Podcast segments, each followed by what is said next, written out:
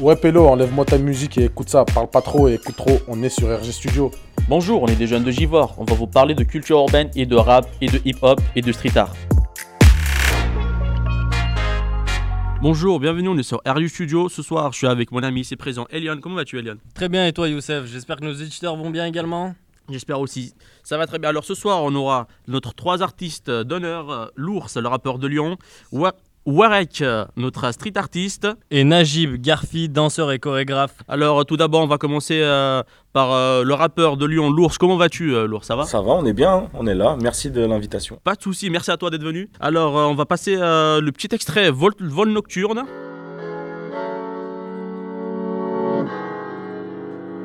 Seul dans mon appart défoncé, je plane m'embarque sans même y penser. Quitte mon corps en lévitant. Je vois mon crâne comme pénitencier. À cheval en calme et danger. Je vis comme ça, je vais jamais changer. Vie en vrac, je l'ai jamais rangé. Je vois leur monde comme un étranger. Envie de tout faire avant d'y passer, passer. Je peux l'ignorer mais pas l'effacer, passer. Cieux est la route sur laquelle j'ai tracé, tracé. Derrière des chimères sans les dépasser, car c'est levé dans leur monde, c'est s'égarer. De la réussite dont tous les profs m'ont parlé, parlé. Je les ai laissés faire et je me suis barré, taré. À yeux car j'ai une vie à embrasser, brasser. Des billets, des billets, puis les Alors, entasser. nous allons donner la parole à nos deux journalistes, Oussama et Nouri. Alors bonjour, Salut. comment ça va? Ça va, hein on Ça est va. bien. Alors euh, peux-tu te présenter? Eh bah, l'ours, euh, j'ai 31 ans. euh, je rappe euh, sur Lyon, j'habite à Villeurbanne. Voilà, ça fait 15 ans que je rappe. euh, bientôt des projets qui arrivent. Et voilà. Euh, Alors pourquoi t'as choisi le pseudo l'ours? Parce que t'aimes le miel? Bah, ça aurait pu être ça, parce que c'est vrai, euh, je kiffe le miel en plus. Mais euh, non, c'est euh, c'est venu d'un morceau que j'ai fait euh, avec euh, mon ancien groupe au tout début où on était ensemble, qui s'appelait Instinct Animal, et où on s'était dit qu'on allait chacun prendre une allégorie avec un animal, une, une métaphore. Et moi, du coup, j'avais choisi l'ours parce que je kiffe bien cet animal. Et J'ai kiffé ce morceau, j'ai kiffé ce couplet, et j'ai pris le, le truc l'ours, je me suis dit, j'ai jamais entendu un rappeur qui s'appelait comme ça, vas-y, feu. Tu viens d'où? Euh, je viens de la campagne, je viens de l'Ain, 01, on représente. D'où vient ton inspiration Waouh, de pff, plein de choses. Euh, ma vie, ce que je vois, euh, ce que je vois dans ma vie, ce que j'expérimente moi-même, euh, les mangas à fond aussi, euh, les jeux vidéo, tout- toute cette culture un peu, euh, un peu geek et tout euh, m'inspire beaucoup. Ouais, aussi beaucoup les, les musiques que j'écoute. Tu pourrais nous citer euh, un modèle, entre guillemets, quelqu'un qui t'inspire beaucoup dans le rap français, US ou bien international? Un qui m'a toujours inspiré depuis, et c'est avec lui que j'ai connu le rap, c'est Eminem. Vraiment, lui, euh, c'est vraiment mon inspiration principale depuis, euh, depuis toujours. Et aujourd'hui, c'est Sheldon, de la 75e session, qui, qui me retourne le cerveau euh, dès qu'il sort un son incroyable. Et ouais, il m'inspire beaucoup, beaucoup dans ma DA et dans les projets qui vont arriver, ça va plus pencher vers ça. D'accord. Tu parles de projet, on peut en savoir plus ou? Ouais, il y, a des- il y a plusieurs projets, deux petits et un gros, qui sont encore en travaux D'accord. et qui arriveront, j'espère, dans l'année prochaine. Tu fais combien de vues? De vue Pff, ouah, J'en sais rien. En vrai, j'en sais rien. Je suis pas trop regardant là-dessus. C'est pas pour ça que, que je fais ma musique. Euh, Il y a des morceaux vol nocturne, en l'occurrence. Je crois que je suis à pas loin de 20 000, peut-être plus, je sais plus. C'est quoi ton style de rap? Je sais pas, il n'y a pas de style particulier. Je vais faire dans la trap, je vais faire euh, dans le boom bap euh, à l'ancienne. Je vais un peu partout du moment que je raconte quelque chose qui a un sens. Soit qui passe un message, soit qui ait une histoire euh, qui, que, je, que je trouve euh, touchante, soit triste, soit, soit joyeuse. Est-ce que ton rap dénonce quelque chose? Ouais, les inégalités euh, sociales, beaucoup les violences euh, sur les femmes, les violences faites aux femmes. J'ai fait un morceau aussi en collab avec Comics Del Biagio et le clip est sur YouTube euh, réalisé par Marion Tremblette euh, qui s'appelle Insensé où je parle de ça, je parle des inégalités entre les hommes et les femmes, euh, comme quoi ça n'a pas de sens euh, de payer moins une femme qu'un homme, euh, enfin tout plein de, de sujets comme ça qui, qui me touchent. Il y a aussi euh, tout ce qui est le racisme et, et les choses comme ça qui sont imblérables en vrai, euh, qui ne devraient pas exister et qui sont encore là. Et du coup, à part Insensé et Vol nocturne, combien de sons t'as fait à peu près? Avec euh, mon groupe d'avant JNGL, on a sorti quatre projets, je crois, plus euh, je sais pas combien de singles et, et de feats. Honnêtement, je saurais pas te dire combien en tout. Moi, personnellement, j'ai sorti ouais, une quinzaine de, de morceaux. D'accord. Et avec euh, tous ces sons que t'as fait, on va dire laquelle t'a donné le plus de temps pour écrire? Celle euh, vraiment qui t'a tenu à cœur, quoi. Euh, je crois c'est Serment dans Empreinte partie 1, il me semble. serment que j'ai écrit euh, sur une période de 3 ans. Entre le moment où j'ai écrit la première ligne et la dernière, il y a eu 3 ans. 3 ans d'écart. C'est un texte où je revenais dessus, puis je le laissais, puis je revenais dessus, puis euh, il s'est construit vraiment comme ça au fil des années. Et on va remercier beaucoup euh, notre euh, deux journalistes, Oussama et Nouri. Et merci aussi à l'ours Eh, d'avoir répondu rien. à nos questions. Merci Restez avec nous sur le plateau, on, va, on revient vers vous après. On est là. Je reste moi, ce monde la dérive assez, assez, assez de devoir obéir au code, au président, au dogme. Quand je vois les conséquences de ce que les hommes ont infligé aux hommes, le culte du corps et de la connerie pour coller aux normes. Je hais l'humain, je me serais peut-être senti mieux avec les dinosaures. Quand ils prieront le soleil, je resterai à baigner en l'automne. Je sais que je suis pas comme eux, mais leur connerie humaine me colle au corps. Ce que les femmes subissent, ce que leur souffrance apporte au port. Je rêve de liberté quand je vois les fardeaux que mes potes portent. Non, j'ai pas peur de vivre. Non, j'ai Alors maintenant, pour notre deuxième invité d'honneur, on aura Warek. Salut, comment ça Bonjour va Warek, comment vas-tu? Bien, bien, bien. On est, on est là, on est prêt là. Parler. Ça va, ça va. Merci d'être venu sur notre plateau. Ah, merci pour l'invitation. Pas de soucis, c'est un plaisir de vous avoir ici. Alors, pour faire votre euh, interview et les questions, on va laisser la parole à notre cher ami Dylan ici présent. Bonjour Dylan, comment Bonjour, vas-tu Euh, ça va bien. Et vous? Ça va très bien. On commençons. Peux-tu te présenter? Ouais, moi c'est Warek. C'est, je suis original de Mexique. Ça fait trois ans que je suis ici à Lyon, en France. Ça fait 20 ans que je suis dans le monde de, de graphe. Pourquoi tu as choisi le nom de Walek? Warek, c'est plus un jeu de, de mots. J'aime bien dans les terres, j'aimais bien de faire la H, la U, le E. Et toujours ça finit avec un CK. À l'époque, c'était comme la mode. Vous avez dit que vous venez de Mexique, c'est ça? Ouais, du Mexique. Et Pourquoi vous êtes venu en France euh, J'ai trouvé ma femme au Mexique. Elle est française et du coup, elle m'a ramené ici. Je l'avais déjà venu visiter quelques fois avant. Et voilà quoi. Pourquoi tu as choisi la, la voie de, du graffiti? Quand j'étais tout petit, j'aimais bien de voir les graffitis, les tags, surtout les tags dans la rue. Je savais pas qu'est-ce que ça veut dire. C'était comme des symboles, tu vois. Et du coup, je dis, je veux savoir qu'est-ce qu'il passe. Et j'ai vu que c'est un monde euh, comment, différent. Et c'est pour ça que j'ai commencé à, à graffer. Et toujours, j'ai bien aimé faire des dessins. Du coup, ça me, je me sentis bien dedans. J'ai vu sur votre profil Insta que vous faites des masques. Ça signifie quoi? Ben, c'est des masques euh, de style japonais. C'est des masques imprimés en 3D. Et ça fait un an et demi que je commence à imprimer des choses en 3D. Et c'est un nouvel support pour moi. Vous les vendez les masques? Ouais, ouais, je les vends bien sur internet, www.warek.com si tu veux. Quel est ton style de graphe? Mon style de graphe, c'est plutôt de caractère. C'est un peu surréaliste, euh, réalisme magique, euh, si tu veux. Et j'aime bien de faire des lettering. Et tout ça, le mélanger avec un peu les styles de tatou. Comme je fais des tatous à côté aussi, et j'aime bien comment mélanger les deux graphiques. Vous avez dit que vous faites des tatouages. Les tatouages que vous avez sur vous, c'est vous les faites seuls Non, c'est des collections de, de tatous de, ou les salons des studios où j'ai passé, des amis de tatoueurs. Et voilà, je m'ai fait quelques questions sur les quiz, mais ça fait longtemps et ça fait trop mal. Ça fait... c'est mieux si quelqu'un te tatoue. Quoi. Euh, poser une question, euh, Warek, est-ce que vous avez déjà participé au festival Peinture Fraîche? Ouais, cette année, c'était la deuxième édition. L'année passée, euh, on a fait, bon, j'ai fait un tigre, une petite euh, femme qui monte dans son tigre, que c'est comme le réveil de l'intelligence artificielle. Dire qu'il faut avoir attention parce qu'il a un pouvoir, une puissance trop forte, l'intelligence artificielle. Et là, cette année, c'était un mur à l'extérieur. Et c'était un de mes masques euh, que j'ai imprimé en 3D. Et du coup, pour vos euh, projets à venir, est-ce que vous pouvez nous donner- donner de- quelques idées de ce que vous allez faire quoi? Ben là, bientôt, je vais aller au Mexique. Je vais faire quelques murs, des tatous aussi. Et des meeting of styles. J'ai déjà fait à Kosovo. Je pense que je vais y aller cette année aussi. Et des bouger un peu plus. ouais. D'accord, merci beaucoup. Est-ce que euh, notre cher Million a des questions à poser à notre invité? Non, pas du tout, pas du tout. euh, c'est juste que euh, je connaissais pas Warek et je suis très content de t'avoir connu. Merci euh, Dylan euh, d'avoir posé les questions et euh, à plus tard. À plus tard.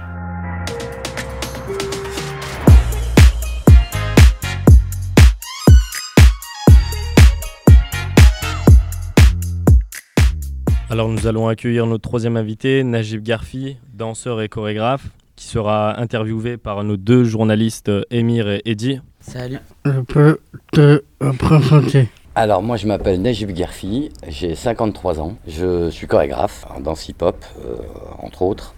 Euh, voilà, je suis également comédien depuis une quinzaine d'années et euh, accessoirement auteur de livres. Depuis quand tu danses Ah, je fais partie de la première génération de danseurs hip-hop, donc moi j'ai commencé au tout début, c'est-à-dire en 1984. D'où vient ton inspiration? Évidemment, je vais me nourrir de, de- de ce que je vois autour de moi, de ce qui se passe aujourd'hui, notamment euh, parce que je suis assez porté sur tout l'aspect politique et sociétal euh, dans mon travail. Euh, donc très souvent, je vais chercher des mythes et des légendes, des contes qui viennent d'ailleurs et j'essaie de les transposer avec le monde actuel.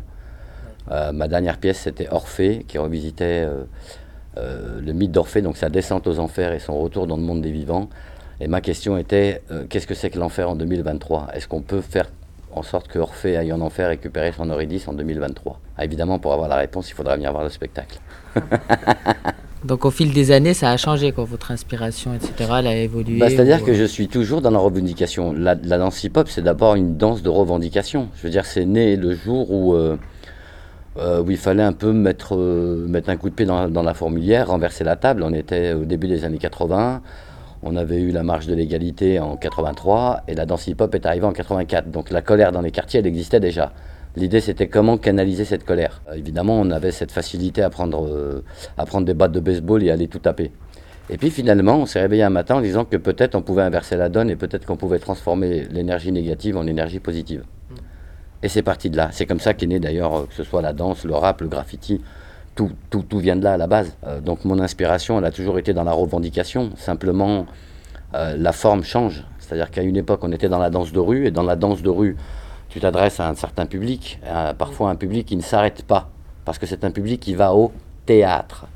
Donc il a fallu à un moment donné que nous aussi, on, on formate un peu notre façon de travailler et de se dire comment je peux écrire un spectacle. C'est-à-dire plutôt que d'être dans la ronde et de faire de la démonstration de performance, comment je peux mettre cette performance au service d'une thématique pour me retrouver sur la scène d'un théâtre et toucher un public qui ne s'y arrête pas. C'est la force du hip-hop aujourd'hui, c'est qu'elle se retrouve partout. On est à la fois dans la démonstration de performance, on a des battles, euh, on, on est sur des scènes, sur les plus grandes scènes, sur des scènes internationales. La danse hip-hop aujourd'hui, elle est de partout. Voilà, à chaque fois, ce qui est important, je crois, c'est d'être là où on ne nous attend pas. Avec Cafig en 96, avec la première pièce, on sortait des quartiers, on était très en colère. Donc on a dit on va faire une pièce qui parle du sentiment d'enfermement et d'envie de liberté. On était cinq danseurs et on avait une danseuse. Et elle aussi, elle venait d'un métier aussi enfermé que le nôtre. C'était une sang bleue puisqu'elle est, euh, elle est fille de comte et de comtesse. Donc elle aussi, elle a un mode de vie différent du nôtre et elle se sent enfermée dans le sien. De là est venue l'idée de dire on va créer une pièce qu'on appellera la cage puisqu'on on est enfermé dans cette cage. La banlieue, ça a toujours été ma cage. J'ai juste découvert qu'avec le temps, j'avais plus envie de sortir de cette cage, parce que finalement, j'étais aussi, pro- aussi protégé. C'était la thématique de base, et c'est ce qui a ensuite donné le nom à la compagnie, la compagnie Cafig. Et entre, est-ce que vous pouvez nous dire, entre toutes ces pièces, quel est le, le projet que vous a donné la renommée que vous avez maintenant? La première pièce, ça a été la cage. Ça a été la cage. Alors pour la petite anecdote, on arrivait tous de groupes différents, on ne se connaissait pas quand on a décidé de monter ce projet. Et on était en décembre 95. En avril 96, il y avait les, premières rencontres nationales de danse urbaine à la Grande Halle de la Villette, à Paris. On voulait absolument jouer dans la grande salle. Le directeur n'était pas d'accord. Donc il nous, a, clairement dit, vous jouerez dans la petite salle, la salle Boris Vian. On a insisté pour jouer à Charlie Parker. On, a dit, ah, on lui a fait la promesse en disant, si notre pièce marche pas, on disparaît du marché, tu ne revois plus. On ne dansera plus. Il a accepté. On est venu, on a joué le 24 avril 1996. Le 25 avril, on avait déjà vendu le spectacle 43 fois. C'est l'équivalent d'un statut d'intermittent du spectacle, donc ouais, c'est génial. Tout à l'heure, vous nous avez dit que euh, vous étiez euh, écrivain, entre guillemets, vous aviez euh, écrit un livre. Est-ce que euh, on peut dire que euh, tous ces titres de spectacle et cette inspiration-là également viennent de, de la lecture de certains livres, comme par exemple celui de La Cage, comme par exemple celui de Orfèvre, qui, euh, qui me semble être de la culture grecque Je suis un gourmand, je lis beaucoup. Je suis un, gourmand, j'aime ça. Euh, puis quand on voit ce qui se passe en ce moment à la télévision, tu te dis bah finalement c'est peut-être mieux d'avoir un bouquin.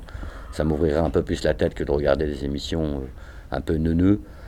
Voilà, après, oui, je, me nourris de ça, mais je me nourris aussi des rencontres. Je me nourris aussi des... Parfois tu rencontres des gens, ils te racontent une histoire et tu dis putain cette histoire elle est belle, je vais la prendre, je vais la raconter.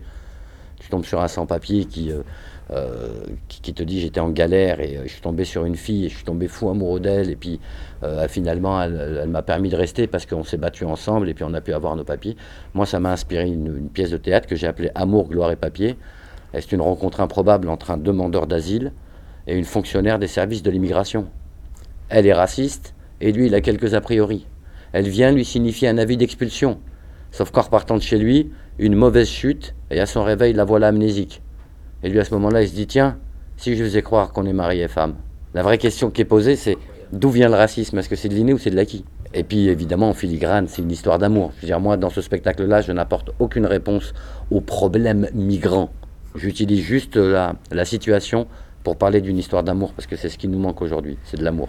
Et pour les en fait, pour les, pour les gens de notre génération, euh, quelle pièce vous pouvez leur recommander euh, à regarder, quoi, on va dire euh, Toutes les pièces de la compagnie Cafig, toutes les pièces de la compagnie Acrorap. C'est large quand même comme choix. C'est large. Alors, c'est c'est parce que ce sont des pièces qui ont euh, une énergie hip-hop et qui proposent une écriture contemporaine. Et du coup, vous pensez que ça va plus nous parler en fait à des gens de Parce que c'est génération de quoi. l'énergie hip-hop, ça devrait vous parler. Progressivement, ça devrait vous, vous diriger vers d'autres types de danses, vers des danses un peu plus ouvertes. Moi, je fais partie d'une génération où on n'allait pas au théâtre. Parce qu'on m'a appris que c'était pas pour moi, que c'était réservé à l'élite. Ou alors, c'est peut-être moi qui ai bien voulu le croire. Nous, on était plus adeptes du cinoche, surtout de la porte derrière pour rentrer sans payer. bah oui, ouais, j'ai grandi comme ça. La première fois que j'ai mis les pieds dans un théâtre, c'était pour être sur scène. C'est triste, mais progressivement, j'ai appris à aller au théâtre. Et je prends beaucoup de plaisir maintenant à aller au théâtre. Vous qui êtes chorégraphe et danseur de hip-hop qui avez connu, euh, on va dire, euh, le début de l'hip-hop, la création, qu'est-ce que vous pensez euh, de l'hip-hop d'aujourd'hui? J'aime son évolution. J'aime bien ce qu'elle est devenue. Euh, je suis même assez content qu'on ne soit pas rentré dans le moule et qu'on on- on n'ait pas de diplôme d'État. Moi, j'ai toujours été contre le diplôme d'État en, en danse hip-hop. Alors évidemment, il faut protéger les gamins, il faut que le, prof il fa- il fa- fasse preuve de pédagogie, qu'il connaisse bien le corps humain, qu'il sache comment les chauffer, comment les tirer, comment le préparer. Je veux bien. Mais à partir du moment où on met un, un diplôme d'État à la danse hip-hop, on la verrouille. Parce que dès le moment où il y a un diplôme, ça veut dire qu'il faut nommer les choses. Dès qu'elles sont nommées, elles sont verrouillées.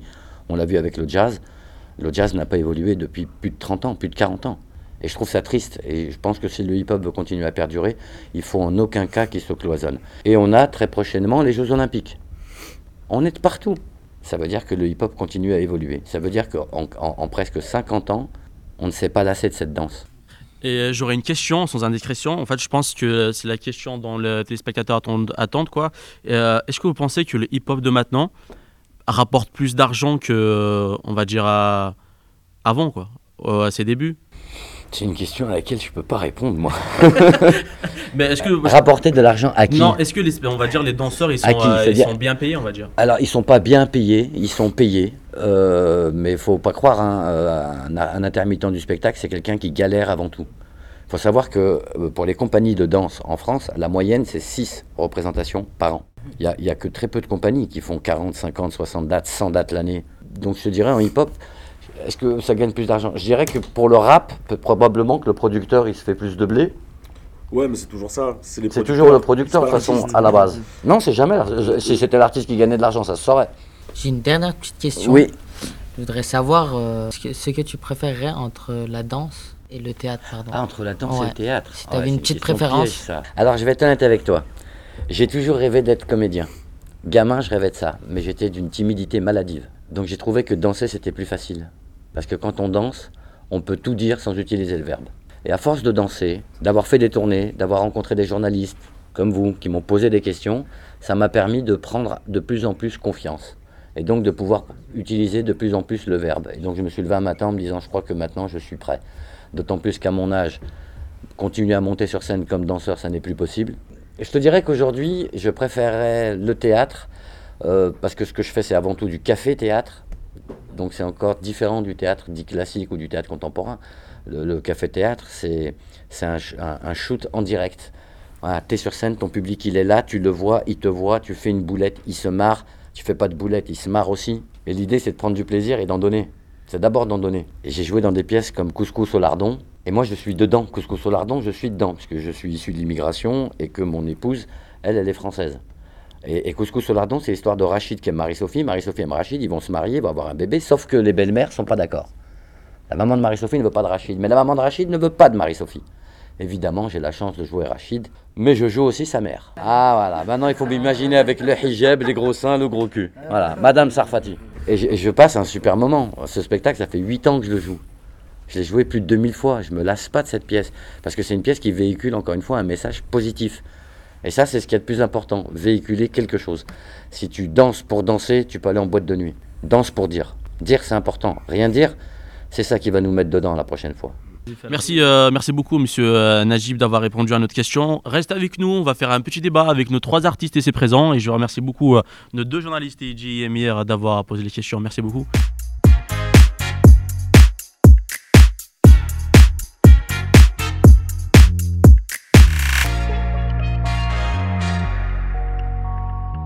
Alors maintenant, nous allons passer au débat. On va commencer par la première question, euh, alors que je vais poser à nos trois invités, c'est présent. Est-ce que pour vous, la culture hip-hop doit forcément être euh, subversif en opposition avec les normes ou les règles? Forcément, je pense pas. Je pense qu'il. Si on a qui veulent euh, se mettre des, limites ou des, ou des barrières euh, libres à eux, mais comme Najib disait, en fait, le hip-hop, il est mieux sans chaîne et sans, et sans barrière, sans rien, et que tout le monde soit capable d'utiliser cette culture pour passer son message à sa façon, en fait, comme ça le représente ou la représente. Non, moi je pense que c'est mieux, mieux quand il n'y a pas de chaîne, en fait, c'est mieux la liberté finalement. Moi, je suis assez d'accord. Pas de chaîne. Il faut que ce soit subversif et il faut que ce soit pas subversif. Ce que je veux dire par là, c'est que on a, on, a- un espace où on peut être partout. On sait que le rap de, MC Solar n'est pas le même que celui de, de, euh, de- NTM ou, de Section d'Assaut. ou de- Voilà, il y a ceux qui vont être dans une certaine forme de revendication et d'autres qui vont être dans une forme de poésie. Euh, quand on regarde Abdel Malik, il est à la fois dans de la poésie et dans de la revendication, il est dans de la bienveillance, dans de l'humanisme, mais également dans la dénonciation d'un certain nombre de, de- de choses qui ne fonctionnent pas. Mais c'est ça aussi la force de, de ces artistes. Et c'est ça la force du hip-hop, c'est de dire, nous on a un large panel. Mm. Je vous rappelle quand même qu'il y a- il y, a 30 ans, on nous pointait du doigt en disant, euh, le rap de toute façon c'est euh, de la musique de sauvage. Et c'est une mode, ça va C'est une mode, ça va pas durer, c'est une musique de sauvage, ça vient des quartiers, euh, c'est des gens qui cassent tout. La danse hip-hop, c'est de la danse de rue, il faut que ça reste dans la rue. Le graffiti, les, du on disait, le tag, c'est du vandalisme. Ouais. Alors moi, je suis quand même assez content de voir que j'ai un pote, moi, euh, qui avait été arrêté pour vandalisme. hein. Mais du coup, à un moment donné, la poste, elle lui a demandé est-ce qu'il pouvait graffer un timbre. Donc, tu vois, ça, c'est c'est bien. Puis il s'est retrouvé euh, dans une exposition, dans une galerie, avec ses toiles. Voilà. Ça ne veut pas dire qu'il a arrêté de graffer dans la rue. Ça veut dire qu'il est, il est là et là. Il est dans les deux. Et si des gens peuvent pas aller au théâtre, le théâtre doit aller jusqu'à eux. Le hip-hop a fait ça, parce que le hip-hop, il part de la rue et il reste dans la rue, même s'il va ailleurs. Et Il rue, reste dans la faufile. Le graphe, c'est pareil. C'est dès qu'il y a un petit spot où on peut graffer. euh, Ouais, on profite de l'espace et on y va. hein.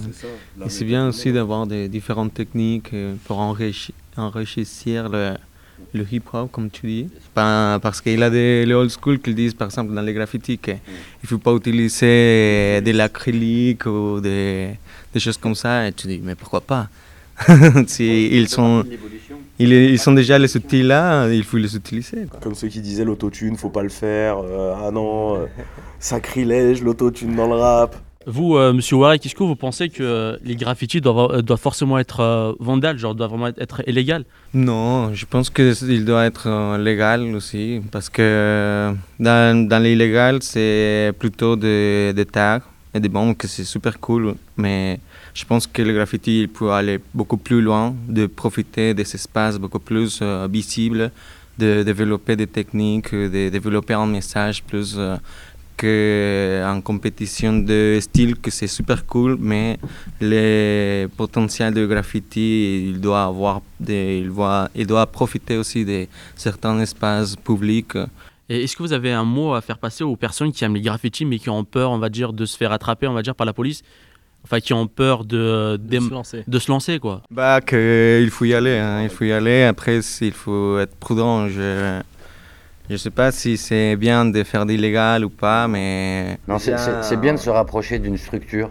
Voilà, de le faire peut-être Ouais. avec un centre social, un centre socioculturel, Ouais, une de chercher des ateliers, Voilà, c'est-à-dire d'être cours, accompagné par, euh, par une entité légale. J'ai envie de savoir quel est le lien qui vous relie tous les trois, qui est que ce soit le hip-hop, euh, le rap et euh, le graffiti. Bah après, le hip-hop en soi, c'est. Je pense que tu appelles la danse le hip-hop, mais du coup, moi, le hip-hop, ce que j'appelle le hip-hop, c'est vraiment la culture. C'est la culture, Et c'est c'est ça ce qui nous relie, en fait. ce qui On vient tous de la même culture de base, qui est la culture hip-hop, en fait. Dans le hip-hop, tu as plusieurs piliers. Tu as le graffiti, tu as le rap, tu as la danse. euh, Oui, il y, a, il y a- il y a une définition étymologique pour Ouais. le mot hip-hop. Ouais, ouais. Hip qui veut dire être à la cool, être affranchi. C'est ce qui s'était passé d'ailleurs après le. euh, lorsque, lorsque les Noirs n'étaient plus sous le joug de l'esclavage aux États-Unis. Quand ils étaient libérés, on disait tu es un affranchi, tu es hip. Voilà, ça c'est être hip, c'est être à la cool. Et puis hop qui veut dire compétition, qui veut aussi dire dernier cri. Et en hip-hop, on sait qu'on fait beaucoup de battles, Mm. c'est de la compétition. Dans tous les, les- les arts, en plus. Et ne plus être sous le joug de l'esclavage, c'est-à-dire d'être libre, libre de faire ce que l'on veut, libre de danser ce que l'on veut. Plutôt que d'utiliser des armes à feu, on va utiliser l'art. Alors pour le danseur dansera, le graffeur prendra sa bombe et le rappeur va pouvoir faire des, euh, euh, des, des- des affrontements euh, verbaux. Ouais, ouais, clairement. Ou des battles également. Hmm. Il me semble qu'il y en a aussi dans le rap. Ah bah ouais, Ah, mais même, oui. euh, même en graphe, il y, a, y a des battles, je crois. Aussi, hein. mais bien sûr. C'est ça qui réunit ces, ces- ces trois, trois, quatre cultures. Parce qu'il y a aussi le y a Ouais. le DJing, Ouais, voilà. qui, qui- qui- qui en fait partie aussi. Mais pour le rap, euh, c'est quand même les, les, last poètes, euh, donc dernier poète, premier rappeur dans les années 60, euh, qui, parce que dans les banlieues, notamment dans les banlieues américaines, ça se passait très mal, qui ont écrit un texte qui appelait quasiment à l'insurrection, à l'insurrection armée. Et c'était un rap qui était soutenu par des congas. Et il faut savoir que l'album a été interdit à la vente. Le FBI a interdit la vente de cet album. Et il s'en est vendu sous le manteau 2 millions d'exemplaires. Et euh, j'aurais une, une question pour euh, Monsieur Warek. Euh, est-ce que dans votre parcours personnel, l'expression de, on va dire, de votre art, est-ce que ça vous a aidé à un moment donné? Ouais, ouais, ouais, ouais. Toujours, il a été les graphes là. Il a des personnes qui font des graphes et à côté, il fait des autres métiers. Et du coup, c'est cool de, de savoir comment, comment développer certains points, comment se gagner la vie aussi. Et franchement, ça m'a aidé beaucoup aussi pour voyager. À voyager à différents pays, euh, Canada, Mexique, Colombie, l'Espagne ici, au Kosovo, comme on avait dit tout à l'heure. Et euh, je vais également vous poser la question euh, à vous. Est-ce que, on va dire, le fait de faire du rap, de danser ou bien de produire, vous a permis à un moment donné de, on va dire, de vous relancer ou bien vous étiez dans une dépression et ça vous a permis de vous en relever? Oui, euh, moi, euh, plusieurs fois. Euh, ça a aussi parfois été motif de, début de dépression, de, de faire du rap et de parfois plus trop savoir où t'en es, plus trop savoir si tout ce que tu donnes dedans va, va payer un jour ou si t'es pas en train de gâcher ta vie à faire ça et tout. Et puis au final, ça revient toujours dans le même sens, c'est que tu te retrouves à écrire ce truc où tu te dis est-ce que le, le rap je fais bien d'en faire? Bah tu l'écris et tu fais du rap en disant ça. Donc euh, la boucle est bouclée et ouais c'est quelque chose qui... Je pense que l'art pour tout le monde, quand, quand c'est une passion, c'est quelque chose qui t'aide dans ta vie, qui va, qui va être une béquille en fait pour toute ta vie et qui va te permettre de t'exprimer là-dedans quand peut-être tu as du mal à t'exprimer avec des humains ou avec euh, un médecin ou avec... euh, tu vois. C'est quelque chose qui, qui qui te porte et qui t'empêche de couler moi je pense. Ouais. Et vous, Najib? Putain, il faudra que je balance le truc. en 2008, j'ai reçu un appel de Patrick Timsit. À l'époque, j'habitais en Nouvelle-Calédonie. Euh, il m'a appelé pour participer à un projet qui s'appelle Les Aventures de Rabbi Jacob, la comédie musicale. Donc je quitte mon île et je viens à Paris euh, travailler avec Patrick Timsit, avec euh, MC Solar, avec euh, euh, toute une équipe, euh, Marianne James, euh, Maxime Le Forestier. Enfin, il y avait du beau linge. hein. On était sur un projet à 6 millions d'euros. Sauf que le spectacle a fait un flop. Ouais. Après ça, mon téléphone, il a plus sonné. Dû à quoi? Euh, le spectacle était trop long, une comédie musicale qui faisait 2h30, des musiques euh, de Vladimir Kosma qui n'avaient pas été réactualisées depuis 1973, et une très mauvaise mise en scène. Et du coup, les 6 millions, ils sont, pas, ils sont allés dans quoi du coup? Alors, euh, Vladimir a pris 2 millions. Tim Sheet, Marianne James, ils se sont, ils se sont partagés une partie. Et moi, j'ai pris des miettes, des bonnes miettes quand même. hein. Mais le spectacle n'a pas marché. Donc, je suis rentré sur Lyon et j'ai commencé à boire. Et j'ai bu. Et j'ai pu danser, je n'ai fait que boire. J'ai trouvé un super boulot, j'étais serveur dans un bistrot. Et à chaque fois que je servais le client, je me servais un verre. J'ai fini par boire plus que le client, plus que les clients. Et à chaque fois que je parlais, je leur parlais de mes aventures passées. Je disais, j'ai fait le tour du monde, j'ai joué là, j'ai joué là. j'ai fait ceci, j'ai fait cela. Et je me suis levé un matin en me disant, alors c'est ça ta vie? De boire tous les jours et raconter tes aventures passées. À un moment donné, il y a eu euh, ce petit son de cloche qui disait, ouais, je crois qu'il est tombé dedans, je crois qu'il boit beaucoup, je crois qu'il... Je me suis levé un matin, j'ai quitté le bar, je suis venu au CND à Lyon, au Centre National de Danse, et j'ai demandé à ce qu'on me prête un studio. J'ai dit avant que tout le monde en parle, je vais être le premier. Je veux parler de mon addiction. J'ai écrit un spectacle, j'avais pas de corps disponible, le seul que j'avais c'était le mien. Donc j'ai repris l'entraînement et j'ai monté un solo qui s'appelle Addiction. Ce solo, je l'ai présenté deux fois. À l'issue de la deuxième, mon téléphone a sonné. Je suis devenu artiste associé à la Maison de la Danse. On m'a donné la direction d'un festival. Je suis resté trois ans en résidence à Lyon 8 et je suis entré dans le dispositif Enfance Arrêt Langage. L'année d'après, j'étais invité à, Paris pour qu'on me remette le Restart Award, c'est-à-dire le prix de quelqu'un qui s'est cassé la gueule mais qui est revenu dans le monde des vivants. Tu vois? Voilà ce que, que la danse hip-hop, m'a apporté. Elle m'a permis de construire un spectacle et de revenir dans le circuit. On peut dire que vous vous êtes relevé, vous avez touché les étoiles. On se casse tous la gueule, hein. de toute façon ça arrive à tout le monde. Hein. Faut pas croire que ça arrive à personne, ça arrive à tout le monde. La question c'est, euh, pour revenir dans la course, de quoi tu es capable. Mais le but en plus c'est pas d'arriver à faire quelque chose qui plaît. Le but c'est d'arriver à faire quelque chose qui te rende toi heureux. Parce que si toi tu es heureux, tu rends les gens heureux. Si tu fais quelque chose qui plaît, ça s'appelle du consensuel et ça c'est chiant. Est-ce que vous avez des conseils pour les jeunes qui ont... euh, On va dire des jeunes qui cherchent encore leur voix, quoi. Qu'il faut s'écouter, qu'il faut s'écouter, il faut le faire. Même si ça marche pas la première fois, ni la douzième, ni la dixième fois, ça va marcher un jour. Il faut être constante et il faut, y aller, il faut croire en soi-même, je pense. Prendre des cours. C'est bien aussi de prendre des cours. Ça te permet de savoir, tu prends des cours de danse, est-ce que ça te plaît, est-ce que tu as envie de, rester là-dedans? J'ai eu un gamin de, de, de 14 ans qui était un extraordinaire voleur de vélo. Il était magique ce gamin. Il venait vers toi, il te parlait, et tu regardais à côté de toi, ton vélo, il avait disparu. Tu relevais les yeux vers lui, il était dessus. Je te jure, un talent extraordinaire. Ce gamin me dit la danse, c'est pour les filles. Mais il n'empêche que tous les jours, il vient, il regarde le cours de danse à travers la vitre, comme ça, avec les deux mains posées. Et un jour, il se pointe et il me dit Je les connais toutes tes chorégraphies. Je lui dis Bah, tu me les montreras au, au prochain cours. Alors, il me dit Non, je te les montre tout de suite. Et il m'a montré toutes les séquences. J'ai craqué, j'ai dit Toi, tu prends tous les cours, débutant, intermédiaire, avancé, je te lâche plus. Quelques années après, le gars est devenu danseur euh, à Cuba, alors qu'il volait des vélos comme personne. hein. L'élève va dépasser le maître Probablement. Et euh, j'aurais une question. Est-ce que pour vous, euh, l'objectif d'un d'un artiste, est-ce que c'est obligatoirement que, que de gagner de l'argent en fait? Non. Si je me levais le matin en me disant il faut que je fasse des thunes, je ferais banquier. C'est ça. Tu vois je... Ou politicien, je ferais des thunes, beaucoup de thunes sur le côté. Ah oui, mais tu fais politicien. Attends, en plus, t'es pas obligé de faire longtemps. hein. Non, après Ah non, retraite, hein. parachute. Tu fais longtemps, après tu te dis, ouais, c'est bon, je suis cadre, Jetpack retraite. doré, tout ce que tu veux. euh. Non, mais c'est sûr, tu fais pas ce genre de métier pour faire de l'argent, tu le fais parce qu'à à un moment, c'est devenu ta passion et que c'est ce qui t'a fait vibrer et, et ce qui Ouais. te donne envie de, de, de- de lever le matin et de, et de dire, vas-y, bah, aujourd'hui, on charbonne. Pour des fois faire des trucs que t'as pas envie de faire, genre de la com ou des trucs comme ça, tu vois. Moi, faire de la com, c'est un truc qui me fout la haine, je déteste ça. Mais des fois, bah, ça aide à aller porter ton projet plus loin, à lui donner la valeur que, que tu as envie qu'il ait. Et puis, et voilà, mais à la base, tu le fais absolument pas pour les thunes. Pff, Si Ah je le ouais. faisais pour les thunes, vraiment, je suis mauvais, hein, parce que je suis à perdre depuis 15 ans. Et vous, euh, monsieur Warek, vous en pensez quoi Bah, je pense que c'est pas. L'argent, c'est juste un outil. Non, mais c'est pas le but parce que, ouais, comme tu sais, si tu veux de l'argent, il faut faire des commerciales ou faire une autre chose. Mais un artiste, euh, il faut être un peu fou aussi. Des fois, tu n'as pas de l'argent, mais tu continues. C'est pas euh, quelque chose que j'ai, par exemple, dans la tête. C'est plus de je veux faire ça, je veux faire ça. Et ouais, j'ai besoin de, de certains argent pour faire ça. Mais c'est pas euh, le but de ah ouais, je vais m'acheter un, un Ferrari ou des trucs comme ça. C'est jamais. c'est Alors j'aurais une dernière question pour boucler cette interview. Euh, pour vous, c'est quoi, c'est quoi la réussite dans une vie? Pas avoir de regrets et être euh, content de, de qui t'es, en fait. Plus que de ce que tu as accompli ou quoi. Le vrai bonheur, il n'existe pas. Il n'y aura jamais un bonheur euh, plein, Il y a entier. des petits plaisirs.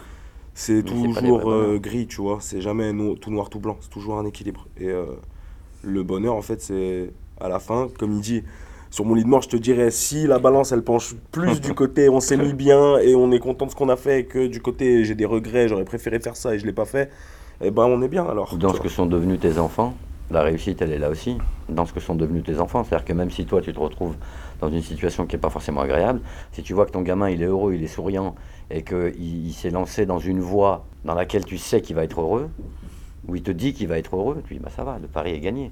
Ouais, je pense que c'est de, de, profiter des le présent. Genre, par exemple, quand tu fais une pièce ou une peinture, c'est plus de profiter les process qu'à la fin on dit oh, ça donné ça, peut-être que tu aimes bien, peut-être que tu n'aimes pas, mais juste tous les process, je pense que ça c'est le but de, ouais, de, de kiffer ce que tu fais. Quoi. Merci beaucoup, euh, messieurs, d'avoir euh, d'avoir participé à notre interview. Merci beaucoup à monsieur Najib euh, Garfi, monsieur Awarek, merci à l'ours d'avoir été présent avec nous et espérons vous revoir une prochaine fois. Avec, merci pour votre invitation. Continuez comme ça. Merci beaucoup, au revoir. Ce podcast a été réalisé par un groupe de jeunes dans le cadre d'un programme de remobilisation autour du hip-hop piloté par la mission locale de Givor. Nous les avons formés à la prise de son et aux techniques de reportage pour qu'ils vous racontent leur aventure et vous embarquent dans leur découverte des cultures urbaines. Ils s'appellent Dylan, Lagdar, Emir, Clara, Machami, Asia, Eddy, Nouri, Youssef, Otman et Oussama, et ce sont les réalisateurs de ce podcast. C'est Marine Manastirianou qui était en charge de la formation et du montage, et moi, Olivia Sebar, j'étais à la coordination. La musique du générique est de Matrika.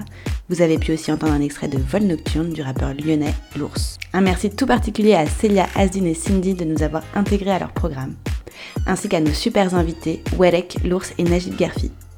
Les autres épisodes sont à découvrir sur la chaîne Les Podcasts de Yes, là où vous avez l'habitude d'écouter vos podcasts. Merci pour votre écoute. À bientôt!